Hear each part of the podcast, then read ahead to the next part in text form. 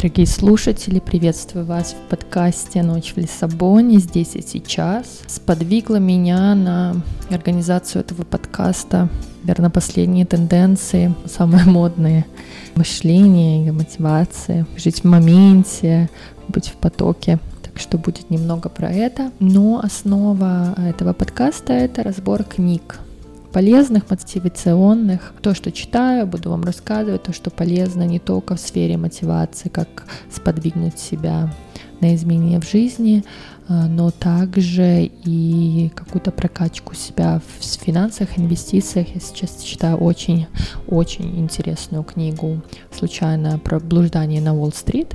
И в скором времени, когда я закончу, я ее разберу и расскажу чуть поподробнее о ней. А последняя книга, которую я прочитала на этой неделе, читаю обычно где-то 2-3 разные книги в один момент, потому что, ну, художественные, понятно, они расслабляют, но вот а, такие научно-популярные, они, конечно, не читаются так быстро, хотя вот эту книгу я прочитала довольно-таки быстро, течение, наверное, двух-трех дней. Очень легко читается. Книга называется «Никогда не будь» автор Елена Рязанова. И книга рассказывает, как выйти из тупика и найти себя. Что я думаю по поводу книги? Я очень быстро про ней пойдусь, я не хочу делать какого-то спойлера, я думаю, найдутся те, которые, которым эта книга будет очень полезна. Но мне кажется, для людей, допустим, как я, которые находятся, может, не в начале пути, но на середине, у которых нет, не, не, которые не застряли, в принципе, на нелюбимой работе, которые имеют любимую работу, любимые занятия.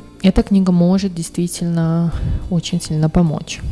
Как я уже сказала, читается она очень быстро и очень хорошо. Э, к сожалению, я заметила, что только в двух моментах я подчеркнула книгу.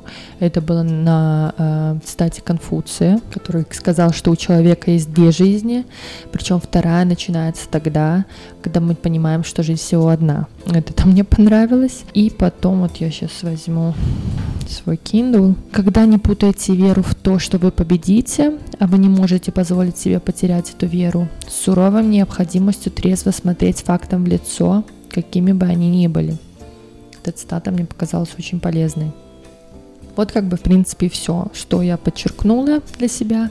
Э, не могу сказать, что книга меня никак не воодушевила, не сподвигла, но после прочтения э, было эм, немного такое... Вспомнилось почему-то тоже ощущение после прочтения книги «Думай богатей» Наполеона Хилла. То есть, когда читаешь книгу, очень много мыслей, воодушевления, мотивации пишешь. Я писала лис, э, списки желаний, делала, но, наверное, после прочтения книги и прошел месяц, я просто все это забыла. И после этой книги было немного тоже такое ощущение. Что понравилось в книге?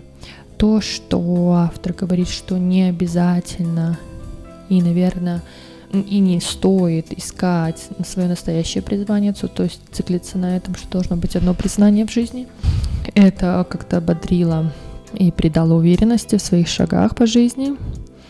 Понравилась идея про вирусные мечты, когда действительно все надоедает и хочется кардинально э, изменить свою жизнь.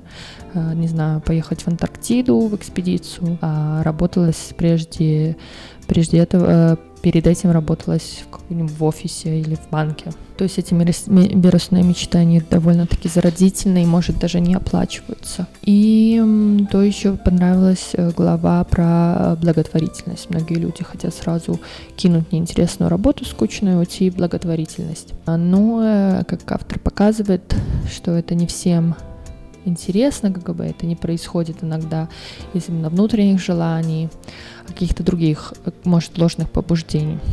Ну и она описывает, для кого это работает, для кого нет. Что мне хотелось бы получить, конечно, изначально из этой книги. У автора есть третья часть, по-моему, третья часть книги «Как надо», то есть первые две части были про ошибки, потом «Как надо». И тут, конечно, мне бы хотелось... Я искала каких-то рецептов. Естественно, я понимаю, что каких-то а, чудодейственных таблеток нет, одного какого-то совета, по какому, или одного рецепта, по какому люди бы достигали успеха и жили бы жизнью своей мечты. Эм, но вот тут, э, мне кажется, автор не раскрыла, э, как у нее все получилось, то есть личного опыта, И хотя история автора, как она добилась того, к чему шла, очень интересная, но вот как раз не хватило этих компонентов. Рассказать на личном примере э, в клуб, что, что автор пережила, Э, были, да, примеры каких-то других историй ее клиентов, каких-то страхов, как бороться со страхами, с неудачами, э, как э, как-то мобилизовать свое мышление в нужное русло, направить его. Ну вот не хватило лично для меня этого компонента такого частная история, личная история автора, которая бы меня как-то промотивировала.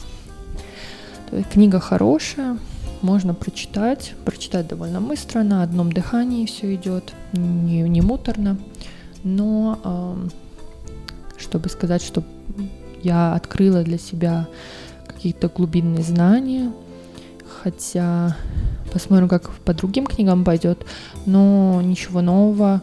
По теории э, книга, прочтение книги это не дало. Есть я прочитала и нового особо ничего не подчеркнула. Вообще, мне кажется, когда берешься за какую-то мотивационную такую self-help книгу, э, нужно понимать, что в основном люди написали это или на своем личном примере, или на примерах других. Но у нас в жизни каждый из нас находится в очень определенной ситуации, с очень определенными может, ограниченными или совершенно другими как бы составляющими вокруг.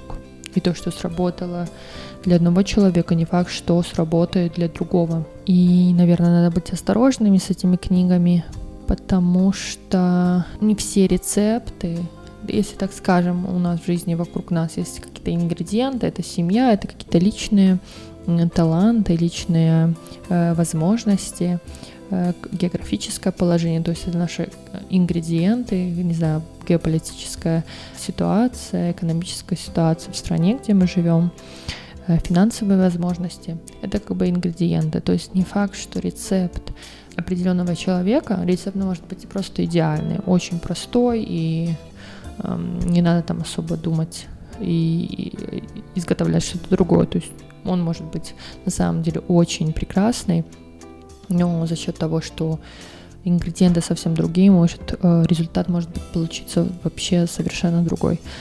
Э, поэтому, если я смотрю на свою жизнь или беру эм, какой-то опыт от моих близких людей или людей, которых я наблюдаю, я скажу так, что стоит просто выработать свой рецепт стоит выработать свой рецепт. Это, конечно, делается путем проб и ошибок, но тут как бы другого пути нет. Можно прислушиваться, можно брать какие-то полезные полезные практики, смотреть на опыт других людей, но в итоге то, что будет работать для вас, это именно эм, выработка того, что работает для вас. И эм, что я хочу в своем блоге больше раскрывать, это не только какое-то позитивное мышление, какую-то выработка мотивации, но это прежде всего дисциплина. Дисциплина, уверенность в себе и очень большая работа. Потому что, как заметил мой очень хороший знакомый, а, у которого э, американский писатель Себастьян Юнгер, у которого вышло несколько бестселлеров, которого фильм, которого документальный фильм которого был номинирован на Оскар. В разговоре с ним э, он мне сказал, что он считает, что успех это 90% тяжелой работы и только 10% эм, везения. Конечно, бывают случаи, когда есть, не знаю, 50% везения, но в основном это 90% работы. Не, иногда мы можем приложить 100% работы, и будет отсутствие этого везения. Э, ну, это, конечно, нежелательный такой расклад. Ну, жизнь она такая, мы не можем предугадать. То есть мы даже можем работать, работать. Я тут не хочу никого дезмотивировать. Но главное помнить, что только огромная работа, большая дисциплина может привести нас к, к тому, к чему мы стремимся, к жизни нашей мечты, к работе, которую мы желаем, которой горим, к про интересным проектам, к встречам интересных людей. Это, конечно, может э, совершенно случайно случиться, может просто повести, но на это не надо рассчитывать. Э, естественно, когда вы будете работать, смотреть по сторонам, жить здесь и сейчас, будут моменты, когда будет вести, когда просто жизнь будет поворачиваться какими-то очень замечательными сторонами, великолепными приключениями. Это будет ну, это не обещано. Поэтому не надо ждать этого, не надо на этом концентрироваться. На чем надо концентрироваться, это на э, своей работе, над работой с собой, над э, нахождением тех практик, практик, которые работают для вас, потому что то, что работает для других, не факт, что будет работать для вас. Не надо насильно себя заставлять пихать. Это все потому, что ну, насильственным образом вы сами будете откликаться на то, что вам надо. Это будет приятно, не всегда легко, но это будет вам нравиться. Даже если будет тяжело, будете знать, что это то, что вам надо. На этом я, э, я бы хотела закончить этот, э, этот эфир, этот наш выпуск. И в следующем выпуске я бы, наверное, хотела разобрать, если у меня получится, Э, добить мою финансовую инвестиционную книгу, рассказать вам вот про азы инвестиций, потому что мне кажется, те, кто хочет начать инвестировать, кто, те, кто хочет как бы понять э, о вазах и то, что вам поможет э, как бы делать первые шаги и последующие шаги, потому что книга на самом деле фундаментальная. Если выбирать одну книгу из всех вот по инвестициям, я думаю, это Книга э, «Случайное блуждание по Уолл-стрит» на самом деле очень и очень важная, и ее стоит прочитать и ознакомиться. Если у вас есть какие-то вопросы и комментарии, пожалуйста, оставляйте их или в инстаграм-аккаунте, или здесь. Буду очень рада. Можете делиться своими историями, можете делиться своими мыслями. Спасибо и до новых встреч.